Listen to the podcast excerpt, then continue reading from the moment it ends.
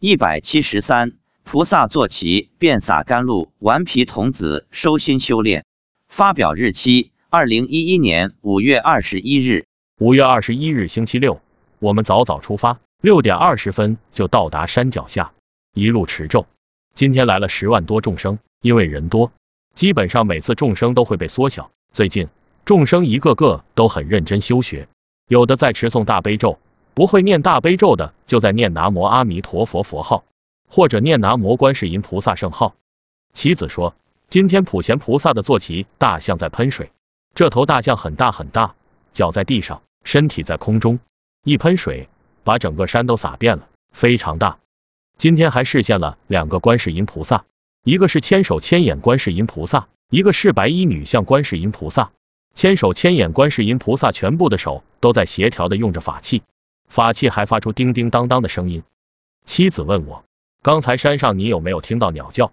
我说没有啊。他说，刚才儿子在弄一只鸟，拔它的毛，这只鸟大叫，不要弄我，不要弄我。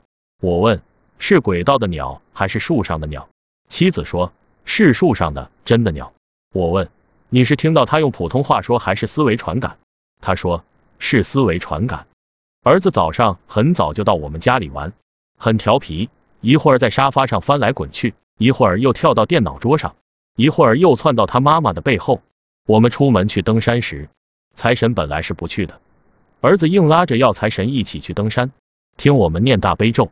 出门后，儿子便和其他几位神明在空中跟着我们前往山脚下。妻子说，儿子还通知老爷爷来听大悲咒，跑到我爸的旁边跟着他。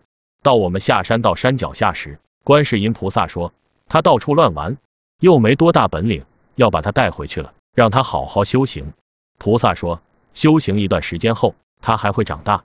老爷爷有点舍不得他走，妻子也很想经常看到他，跟他玩。白衣观音拉着儿子的手回到了普陀山。